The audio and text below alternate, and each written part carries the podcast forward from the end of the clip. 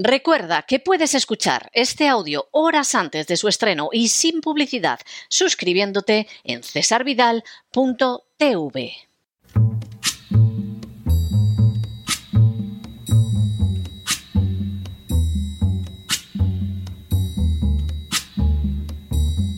La voz con César Vidal, desde el exilio.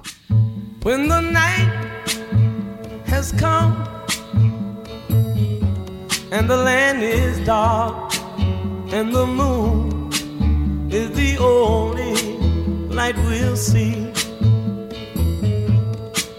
No, I won't be afraid. Oh, I won't be afraid. Just as long as you stand, stand by me. Muy buenos días, muy buenas tardes, muy buenas noches y muy bienvenidos a esta nueva singladura de la voz. Soy César Vidal, hoy es el viernes 24 de febrero de 2023 y me dirijo a los hispanoparlantes de ambos hemisferios, a los situados a uno y otro lado del Atlántico y como siempre lo hago desde el exilio. Corría el año 1888 cuando fue elegido presidente de los Estados Unidos el republicano Benjamin Harrison. Poco conocido por el público, Harrison era un hombre de profundas convicciones espirituales cristianas que lo impulsaron a seguir una política de extraordinaria preocupación por sus conciudadanos. A él se debió, por ejemplo, la creación de las reservas nacionales de carácter federal, unos esfuerzos extraordinarios para subvencionar también con fondos federales la educación de la población negra americana y también para reconocer su derecho al voto. Además, desarrolló una activa política exterior y muy especialmente la Sherman Antitrust Act, una ley que pretendía evitar los trusts o agrupaciones de empresas y sobre todo sus pésimas consecuencias. La Sherman Act tenía como finalidad prohibir cualquier agrupación de poder empresarial que pusiera en peligro el principio del libre mercado, y con esas acciones pudiera además erosionar el limpio funcionamiento del sistema democrático. No se trataba de impedir que en limpia competencia una empresa pudiera imponerse sobre sus rivales, sino por el contrario, que una empresa se pudiera imponer en el mercado mediante las alianzas para fijar precios, arreglar licitaciones y repartirse clientes. El abuso de poder y el dominio ejercido desde esas posiciones eran peligros que la Sherman Act intentó evitar y que forman parte de un legado obligado en la sociedad de hoy si se desea mantener la libertad de mercado y de manera muy especial la libertad política. En las últimas horas hemos tenido nuevas noticias acerca de BlackRock. Sin ánimo de ser exhaustivos, los hechos son los siguientes. Primero, BlackRock fue fundada en Nueva York en el año 1988 por Larry Fink y Robert S. Capito. En la década de los 90, BlackRock abrió oficinas en Londres, Sydney, Hong Kong, Frankfurt del Main, Milán y Dubái. En este siglo se extendió por San Francisco, París, Pekín, Bombay, Zúrich, Madrid, Moscú, México y Sao Paulo. Segundo, BlackRock es la empresa mundial de mayor relevancia en la gestión de activos. Hace un año, la cifra de activos gestionada por BlackRock ya superaba los 10 billones europeos de dólares. En otras palabras, BlackRock gestiona más dinero que cualquier estado del planeta, con la excepción de los Estados Unidos y de China. Tercero, en abril de 2020, la división de consultoría de BlackRock ganó un contrato de la Reserva Federal de Estados Unidos para gestionar su programa de estímulo financiero. Semejante acción provocó acusaciones de conflicto de intereses, ya que el programa incluye una línea de compra de participaciones en fondos cotizados y BlackRock controla al menos la mitad de dichos fondos en Estados Unidos. En otras palabras, BlackRock se convertía en promotor privilegiado de sus propios fondos bajo la cobertura de la Reserva Federal. Cuarto, solo otras tres compañías de gestión de activos, Fidelity, Vanguard y State Street, compiten con BlackRock, pero son más pequeñas.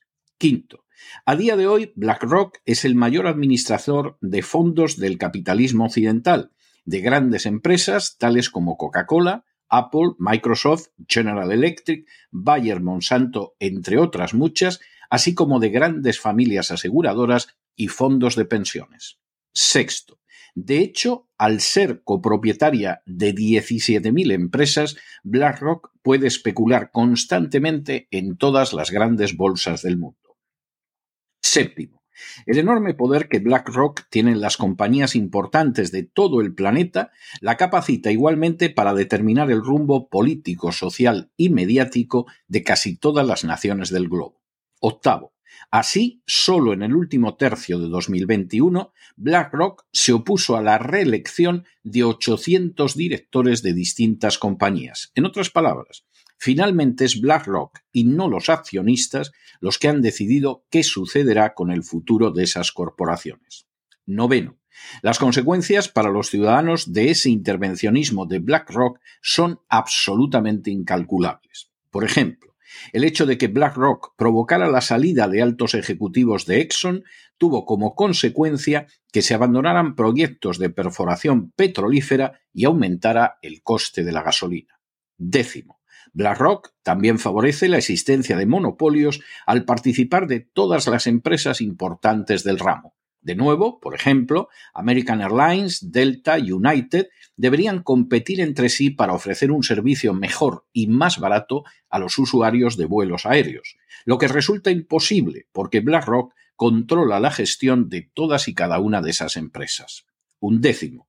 De la misma manera que BlackRock es el responsable directo de la subida del precio de la gasolina o de los viajes aéreos, lo es también de la subida del precio de la vivienda en Estados Unidos mediante la compra masiva de viviendas a particulares para convertirlas en material del mercado de alquiler.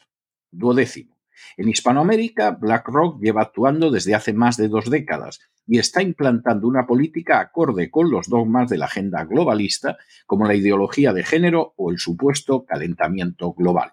Décimo tercero. En el caso de México, por citar otro ejemplo, la empresa BlackRock es el principal inversionista en la Bolsa Mexicana de Valores, disfrutando de posiciones en todas y cada una de sus empresas. Con 130 mil millones de pesos en empresas de la Bolsa Mexicana de Valores, BlackRock es el mayor inversionista del país, seguido por Vanguard con 69 mil millones de pesos. Décimo cuarto. En España, BlackRock es el primer accionista de los dos grandes bancos españoles, el Santander y el BBVA, y también tiene acciones de importancia en el Banco de Sabadell, en Bankinter y en el Banco Popular. Cuenta además con parte del capital en CaixaBank y en Bankia. Décimo quinto. De manera semejante, BlackRock posee participaciones en grandes empresas multinacionales españolas como por ejemplo Telefónica, Repsol, ACS, OHL, Gamesa, IAG, Euskatel o Técnicas Reunidas. Décimo sexto. Al menos desde el 2016, BlackRock tiene un control notable sobre las dos terceras partes de las empresas del IBEX 35. Décimo séptimo. En el terreno de la comunicación, BlackRock en España es accionista de grupos mediáticos como A3 Media, es decir, Antena 3 y La Sexta en televisión y Onda Cero en radio, de Mediaset, es decir, Telecinco, y del grupo Prisa, es decir, El País y la cadena Ser, cuya deuda controla al 50%. En otras palabras, los grupos más importantes mediáticos, sean de izquierdas o de derechas en España, están en manos de BlackRock. Décimo octavo. Dado ese dominio de los medios de comunicación en España por parte de BlackRock, no sorprende la versión que sobre la guerra de Ucrania aparece en todos ellos, como hace apenas unas horas se ha podido ver en las páginas del diario El País, que sigue siendo el primero. Y no sorprende porque BlackRock es quien gestiona los fondos económicos destinados a la supuesta reconstrucción de Ucrania. Décimo noveno. Partiendo de ese omnímodo poder, el presidente de BlackRock, Larry Fink, envía todos los años una circular a los gobiernos del mundo indicándoles la conducta económica que deben seguir. Y vigésimo, en su última circular, Larry Fink se permitía aconsejar que no se invirtiera en Europa con las consecuencias desastrosas que tal medida podría tener para el futuro económico de un continente que está sufriendo de manera muy directa las terribles consecuencias de las sanciones económicas fulminadas contra Rusia. Aunque algunos están dispuestos a identificar la democracia con la simple celebración de elecciones con una pluralidad de partidos y la emisión de algunas opiniones discordantes en los medios de comunicación, la realidad resulta mucho más compleja. Si existen lobbies o grupos de presión que pueden determinar mediante acciones económicas las decisiones de los políticos, lo que pasa en economía y el contenido de los medios de comunicación, es más que dudoso que nos encontremos ante un sistema verdaderamente democrático, o bien éste se haya sometido a una serie de limitaciones que lo pueden convertir en todo o en parte en profundamente disfuncional. Incluso situaciones deseables como la libertad de mercado pueden acabar convirtiéndose en una burla por la sencilla razón de que determinadas instancias pueden controlar todo, impidiendo precisamente que exista esa libertad de mercado y presionando para que la legislación las ayude a avanzar en esa dirección. Por supuesto, en medio de un panorama así, la inmensa mayoría de los medios de comunicación se convierten en simples furcias mediáticas que a cambio de publicidad difunden las consignas de los poderes políticos y de los lobbies que en ocasiones son prácticamente lo mismo. No mucha gente conoce la relevancia de BlackRock, pero lo cierto es que gestionando una cantidad de activos que superan lo que gestiona cualquier gobierno del mundo, salvo el de Estados Unidos y el de China, BlackRock tiene una fuerza para determinar la política mundial verdaderamente sobrecogedora.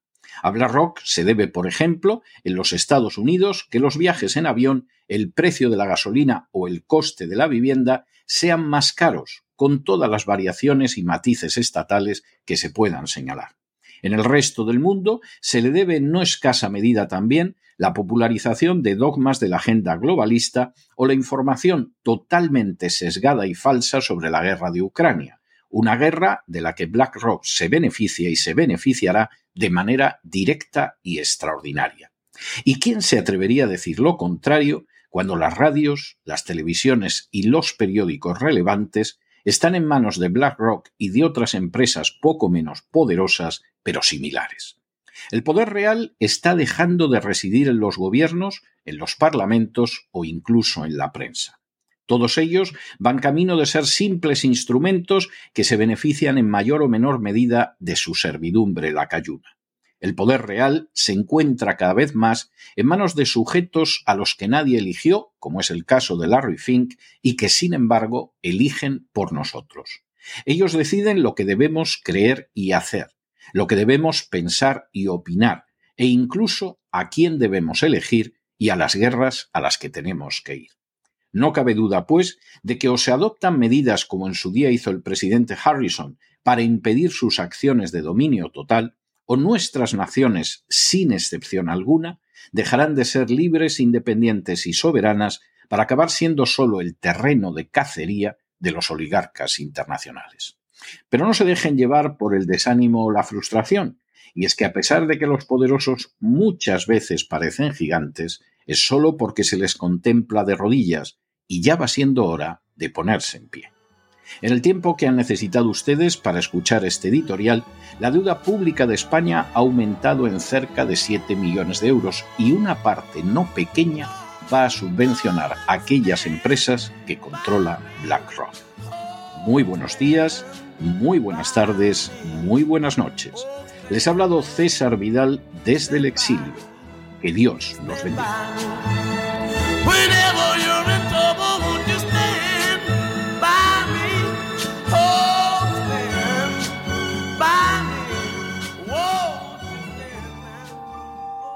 Esta sección está patrocinada por crowdfunding con el siguiente mensaje. Nuestro Señor Jesucristo, el único Dios verdadero, es misericordioso y nuestro Salvador.